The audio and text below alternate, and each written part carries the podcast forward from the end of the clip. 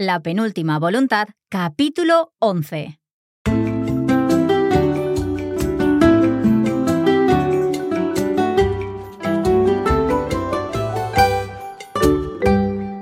Hola de nuevo, yo soy Anabel. Y yo soy Mark y estamos muy contentos de estar de vuelta con otro episodio de La Penúltima Voluntad.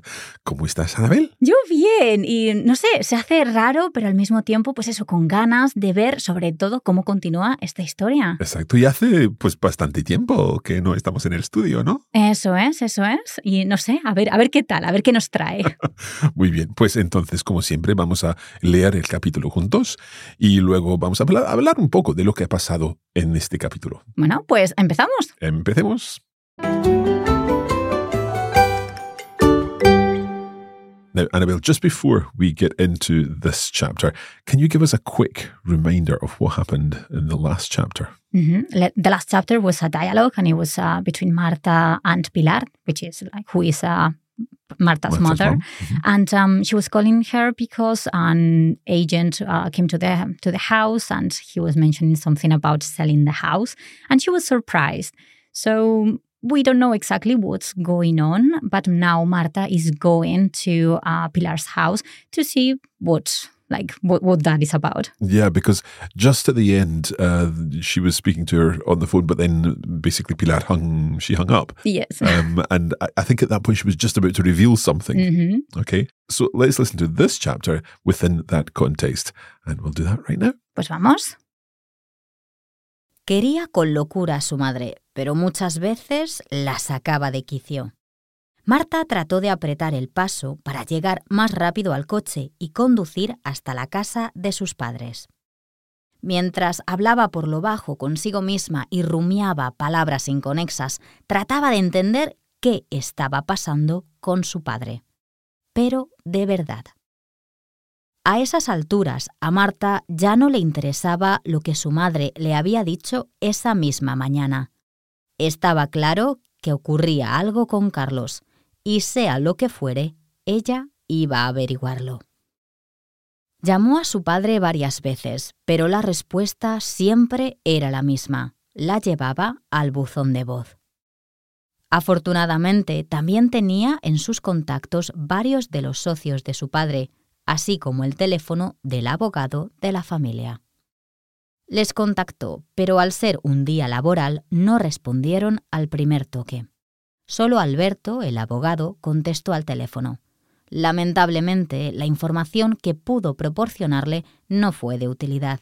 No había visto a su padre desde aquella misma mañana. ¿Dónde podría haberse metido y qué estaría tramando? Mientras seguía haciéndose esa y otras preguntas, Marta se sentó en el asiento del conductor y, tras abrocharse el cinturón, encendió el coche. Siempre conducía con precaución, pero trató de apresurarse para llegar lo antes posible. En esta ocasión no se equivocó de salida y llegó en tiempo récord a la casa de su niñez. En el aparcamiento no había más coches de invitados y por lo que pudo comprobar Marta, tampoco estaba el vehículo de su padre.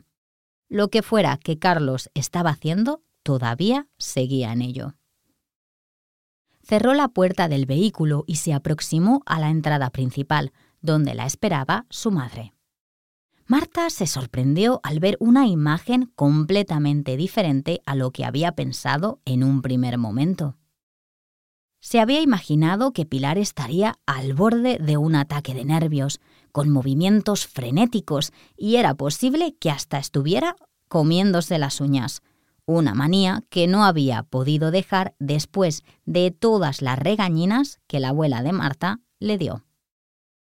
En cambio, Pilar apareció con el pelo perfectamente peinado, el rostro relajado y un amaneramiento tranquilo y controlado. Fue tan extraño que a Marta le pareció hasta sospechoso. Pensó que tal vez era porque había conseguido hablar con su padre, pero cuando le lanzó la pregunta, la esquivó tan elegantemente que Marta no reparó en ello. ¿Por qué ella no estaba alterada? ¿Dónde habían quedado las ganas de Pilar de pedirle explicaciones a su padre? Al parecer se habían esfumado y ella no entendía por qué. ¿Qué había cambiado? Recorrieron el piso de abajo hasta llegar a la cocina, donde su madre le preguntó si quería una taza de té o de café.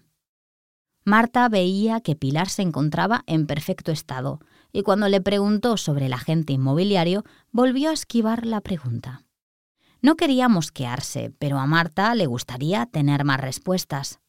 En cualquier caso, no parecía que fuese a obtenerlas en ese momento.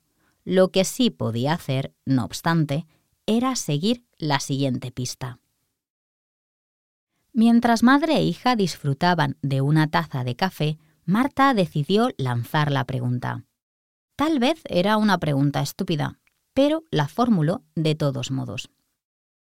A pesar de que Marta ya era una mujer hecha y derecha, sus padres habían conservado su habitación tal y como la había dejado ella cuando se independizó. Ya no se usaba, pero la conservaban y Marta ahora quería saber si podía echarle un vistazo a lo que quedó en su habitación. No guardaba ya gran cosa allí, pero había recuerdos y premios que había ganado. Marta pensó que su madre todavía se aferraba a sus cosas con la esperanza de que su niñita siguiese siendo pequeña siempre. En la entrevista que había leído en el teatro clásico, su padre comparó la relación que tenía con ella con los puzzles en 3D que tanto le habían gustado y que siempre le regalaba. Justo antes de que su madre la llamase, Marta había tenido una idea. Carlos también había comentado de pasada que Marta no consiguió resolver el último puzzle. Según lo que contaba en la entrevista, para él fue como si aquello que les unía se hubiese roto y perdido para siempre. Cuando leyó esas palabras, algo se rompió dentro de ella, pero después también creyó entender o intuir el mensaje. Al fin y al cabo, la había dirigido hasta ese mismo teatro años después de que tuviese lugar la entrevista. Podía ser una idea alocada y probablemente no saliese nada de ahí, pero era lo único que se le ocurrió entonces, y una parte de ella le decía que todo tendría sentido una vez terminase aquella búsqueda del tesoro. Entonces Marta se disculpó y subió a la planta de arriba, a lo que había sido su dormitorio.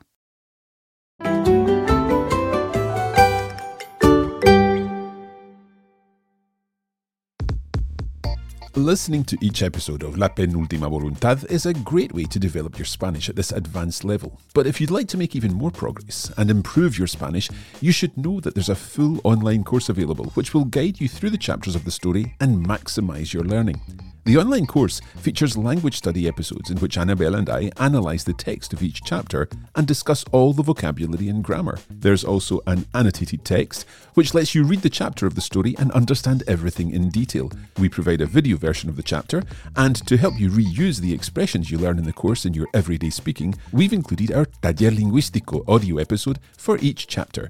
To find out how to access this fantastic resource, head to coffeebreaklanguages.com slash LPV.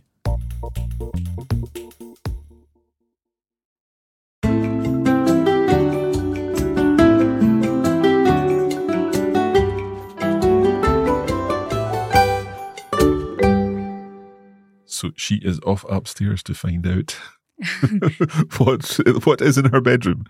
I think I really like the, the mm, like the interview part and how everything is connected. I imagine Carlos being like this type of person who I don't know, like um, he never says anything without having a deeper meaning. Exactly. Yeah, everything is planned. No, no, see. okay, so let's talk through what happened in this chapter. As we mentioned at the beginning, Marta isn't happy with her mother hanging up the phone. She wants to know what she was about to tell her about Carlos. And on the way to the car, she tries to figure out why there was a real estate agent at her parents' house and uh, in order to do so, she tries to call her father. Llamó a su padre varias veces, pero la respuesta siempre era la misma. La llevaba al buzón de voz. And she also tried contacting her father's associates and even the family lawyer, but Marta couldn't get any useful information out of them either. ¿Dónde podría haberse metido y qué estaría tramando? Tramando, I love that verb. Okay, so she drives back to her parents, and uh, once she gets there, she's surprised by how, how different her mother looks face to face. She was expecting to find Pilar on the verge of crying or even uh, looking as if she was about to have a, a nervous breakdown or something, but Pilar looks calm and composed. Fue tan extraño que a Marta le pareció hasta sospechoso. Marta wants to know what's happened and if Pilar, her mother, was able to contact her father. She doesn't get an answer as her mother keeps evading her questions. Marta decides to continue her scavenger hunt instead because that way at least she's moving forward, she's making progress. And when she thinks back to the interview that she read in the Teatro Clásico, uh, she found another clue. Carlos también había comentado de pasada que Marta no consiguió resolver el último puzzle. This makes her think that the next clue could be hidden in the last puzzle that she had received as a present from her father. Marta asks her mother if her old room is still as it used to be so that she can find the puzzle and try to solve it. Indeed, her room was intact. Marta pensó que su madre todavía se aferraba a sus cosas con la esperanza de que su niñita siguiese siendo pequeña siempre. On seeing that her mother looks fine and realizing that she isn't going to get any answers from her, Marta goes upstairs. Una parte de ella le decía que todo tendría sentido una vez terminase aquella búsqueda del tesoro. So that's exactly what she does. She goes upstairs to find what it is she's looking for. Dun, dun, dun. No, I think we will have to wait till the next chapter. I think see. so. Another excellent uh, cliffhanger there. One thing I wanted to pick up on is that the in that final section, there were two uses of the one word which had different meanings, and that word is entonces. because what uh, the, the, the chapter mentions uh, era lo único que se le ocurrió entonces. It was the only thing that she could think of at the time. Ujú. And then the next entonces is like next in the story. So entonces Marta disculpó. So she excused herself and she went upstairs. I think that's interesting that this one word has these two different meanings. No sé, porque además eh, entonces es eso, lo podemos usar en uno u en otro. Sí. Entonces lo podemos usar muchas veces. Exacto. So there we have it. Of course, we'll be going through this in detail in our language study episodes, and those are part of the course for La Penúltima Voluntad, which includes, as you know, the language study episodes, a video version of the chapter, our annotated notes, and our taller, our taller lingüístico, in which we go through some of the expressions in greater detail and uh, look at them in other contexts. And you can find all of that over at the Coffee Break Academy just to go to coffeebreaklanguages.com slash LPV for La Penúltima Voluntad to take you there. bueno, pues aquí estamos esperando. Muchas gracias, Anabel. Gracias a ti y a vosotros como siempre. Un placer estar de vuelta en el estudio contigo. Ah, ¿no? Y no sé, yo con muchas ganas, yo siempre con ganas de, de saber más. Entonces, hasta la próxima. Hasta la próxima.